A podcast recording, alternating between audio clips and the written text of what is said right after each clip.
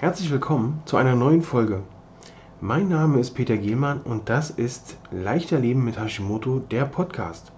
Ich freue mich, dass du wieder mit dabei bist, um hier zu erfahren, wie du leichter mit Hashimoto leben kannst. Und nun viel Spaß mit der neuen Folge.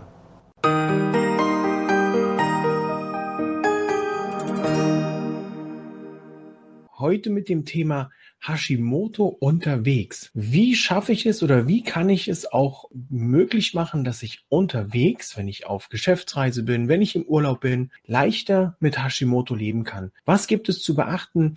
Ist es einfach? Ist es schwer? Ähm, soll ich mich durchmogeln oder soll ich lieber ganz transparent damit umgehen? All das klären wir heute in dieser Folge. Wenn du den Link in der Beschreibung klickst, dann hast du hier auch meine Checkliste mit sieben Punkten, die dir den Urlaub oder die Geschäftsreise hier schon etwas leichter machen. Einige Punkte sind eher dafür gedacht, wenn es etwas länger dauert, wenn du also für einen längeren Zeitraum im Urlaub bist, so zwei, drei Wochen oder manchmal ist auch eine Woche schon ein längerer Zeitraum. All das erfährst du in dieser Checkliste, was also möglich ist. Und ein paar Punkte wollen wir jetzt hier besprechen. Ich kann von meiner Seite aus erzählen, wie mache ich das, wie gehe ich damit um, wenn ich zum Beispiel, wenn ich zum Beispiel essen gehen möchte. Dann ist es ja nicht gleich per se so, dass ich gar nichts mehr essen kann von der Karte oder dass ich total mäglich da sitze oder mäglich rüberkomme und nur noch das Fleisch rauspicke und den Rest gar nicht mehr möchte. Ich denke, es ist gut möglich und die Köche, vor allen Dingen bei den Köchen habe ich die Erfahrung gemacht, die freuen sich sehr, wenn man sich für deren Möglichkeiten interessiert, wie die das Essen zubereiten, wie die das Essen kochen. Wenn man hier also schon Bedienung fragt, was denn da für Öle zum Beispiel drin sind in dem dem Essen. Oder was der Koch für, für Zutaten nimmt, wie die Soße gemacht wird, ob da Mehl mit drin ist und so weiter und so fort. Auf die Frage, warum wollen Sie das wissen, kann man ja hier auch ganz transparent sagen, ich habe Hashimoto und ich vertrage diese Zutaten nicht und von daher möchte ich gern wissen, was ist darin, was ist, was ist für mich möglich zu essen. Wenn dann der Einwand kommt, das können wir ja, wenn wir das für jeden machen würden, dann kann man ja noch kurz erwähnen, dass bei möglichen Problemen äh, man gerne auf die Bedienung zurückkommen kann, wenn man denn einen Arzt rufen muss, wenn es halt wirklich so schlimm ist. Man weiß ja nicht, wie an dem Tag die Verdauung gerade reagiert, wenn das dann doch normales Weizenmehl war oder Rapsöl mit dabei ist und man da vielleicht dann doch irgendwelche Beschwerden bekommt. Ähm, ich für meinen Teil, ich habe bisher nur positive Erfahrungen machen können. Ich habe mir dann zum Beispiel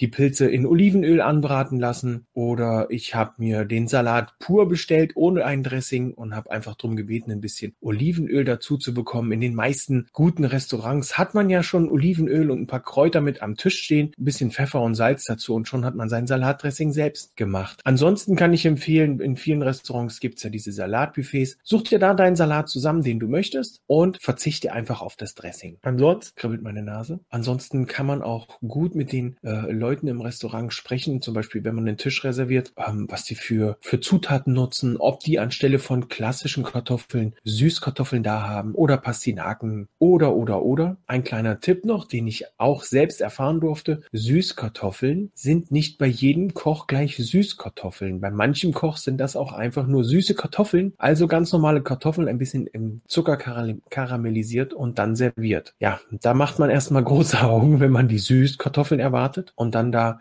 süße Kartoffeln auf dem Teller liegen hat. Lasst euch ansonsten, äh, lasst die Kartoffeln und den Reis weg und bittet einfach um ein bisschen mehr Salat. Das geht übrigens auch im Urlaub. Wenn ihr zum Beispiel im Urlaub Urlaub unterwegs seid, ist da genau das gleiche Spielchen bei Hauptgerichten wie jetzt, äh, wenn ihr hier zu Hause unterwegs seid, auch bei Geschäftsessen ist das sicherlich möglich, da auf entweder an dem Abend auf komplett vegetarisches Essen umzusteigen oder eben ganz transparent damit umzugehen und klar zu sagen, warum man bestimmte Zutaten eben nicht möchte. Bist du im Urlaub in einem All-Inclusive-Bereich zum Beispiel und hast da die Möglichkeit, Buffet zu essen, das ist ja eigentlich auch in den meisten Hotels schon gang und gäbe, dann verzichte hier einfach auf das Wurst- und Fleischbuffet, weil du da nicht sicher sein kannst, was ist in der Wurst drin. Schnapp dir das Rührei, schnapp dir die frischen Früchte. Schau, ob Nüsse mit vor Ort sind, dann kannst du dir diese frischen Frü frischen Früchte auch mit ein paar Nüssen vermischen. Ansonsten kann ich empfehlen, nimm dir, wenn du die Möglichkeit hast, eine kleine, ja, ein kleines Gläschen Kokosmil Kokosöl mit. Das kannst du dir in den Kaffee machen, wenn du gerade kein MCT-Öl zur Hand hast. Kannst das da verrühren. Wenn du ein bisschen schneller rührst, löst sich das auch gut auf. Ansonsten, wenn du die Möglichkeit hast, MCT-Öl MCT mitzunehmen, ist das auch eine Variante. Ich weiß von der Ölmühle Solling, dass die ganz kleine Gläser haben. Also die hatte ich, so ein kleines Glas hatte ich zum Beispiel mal mit, als ich im Krankenhaus war und wusste, ich bin da so drei, vier Tage. Habe ich morgens zum Beispiel nur einen Kaffee getrunken, habe mir da mein Kokosöl reingerührt,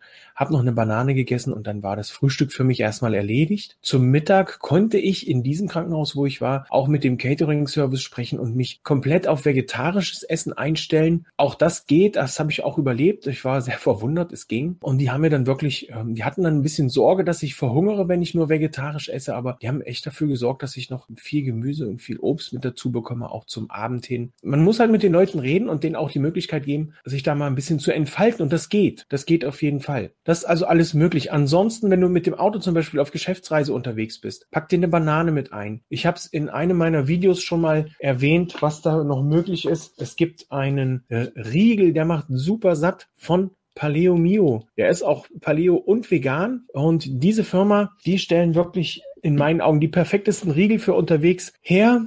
Hier hast du also die Möglichkeit, mit einem so einem Riegel hast du wirklich, bist du schon gut satt. Den gibt's in verschiedenen Geschmacksrichtungen. Den Link packe ich auch noch mit in die, in die Kommentare. Da könnt ihr mal reinschauen. Das ist eine Firma aus Berlin, das ist ein Familienbetrieb, die, die das backen. Die sind auch darauf bedacht, das für ihre Kinder das wirklich so, so nachhaltig wie möglich zu gestalten. Und die schmecken echt super. Banane für unterwegs. Sieh zu, dass du dir ein bisschen Obst, was du unterwegs essen kannst, mitnimmst. Ähm, das ist also möglich. Ansonsten reicht auch mal, wenn du weißt, es ist eine Tagestour, reicht auch mal zum Beispiel Beispiel zum Frühstück einfach nur so ein Bulletproof Coffee mit Butter, mit MCT-Öl, oder vielleicht ein Vitamin D noch mit dazu. Einmal kurz umgerührt. Meistens hält der bis zum Mittag durch. Ansonsten viel trinken und zum Mittag dann die nächste Mahlzeit. Das kann auch mal ganz gut tun. Wenn du einen längeren Urlaub planst, habe ich in deiner Checkliste, die du dir kostenlos besorgen kannst, auch noch ein paar Tipps und Tricks, was dein Hashimoto angeht. Achte hier drauf, dass du deine Medikamente, die du nehmen müsst, musst, auch bevorratest, dass du also genug mitnimmst. Nicht, dass du im Urlaub auf dem Trockenen liegst, also nicht nur am Strand auf dem Trockenen, sondern auch mit deinen Medikamenten auf dem Trockenen. Das wäre fatal. Solltest du nur für einen gewissen Zeitraum Rezept oder, oder Medikamente bekommen, dann lass dir vorher genügend Rezepte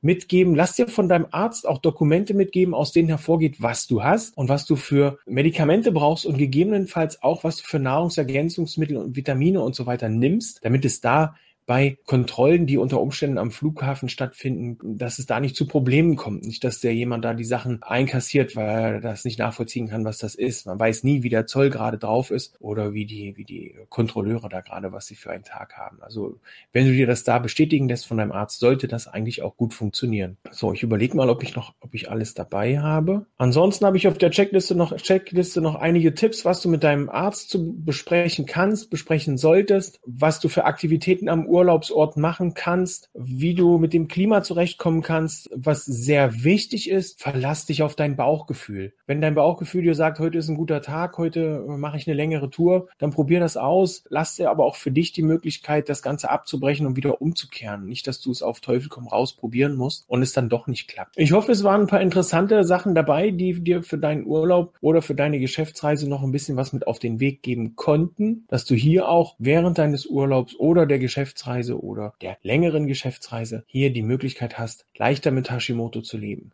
Bevor ich mich heute verabschiede, ich möchte mehr mit dir interagieren, ich möchte mehr mit dir in Kontakt treten, ich möchte erfahren, wie es dir geht, wie dir die Podcast-Folgen gefallen. Und aus dem Grund freue ich mich, wenn du in deinen Facebook-Stories teilst, dass du den Podcast hörst. Mach einen Screenshot von deinem äh, von dem Podcast. Markiere mich at Peter Gehlmann oder at Coach Peter Gehlmann. Wir können da in Kontakt treten. Ich möchte gerne wissen, wie geht's dir?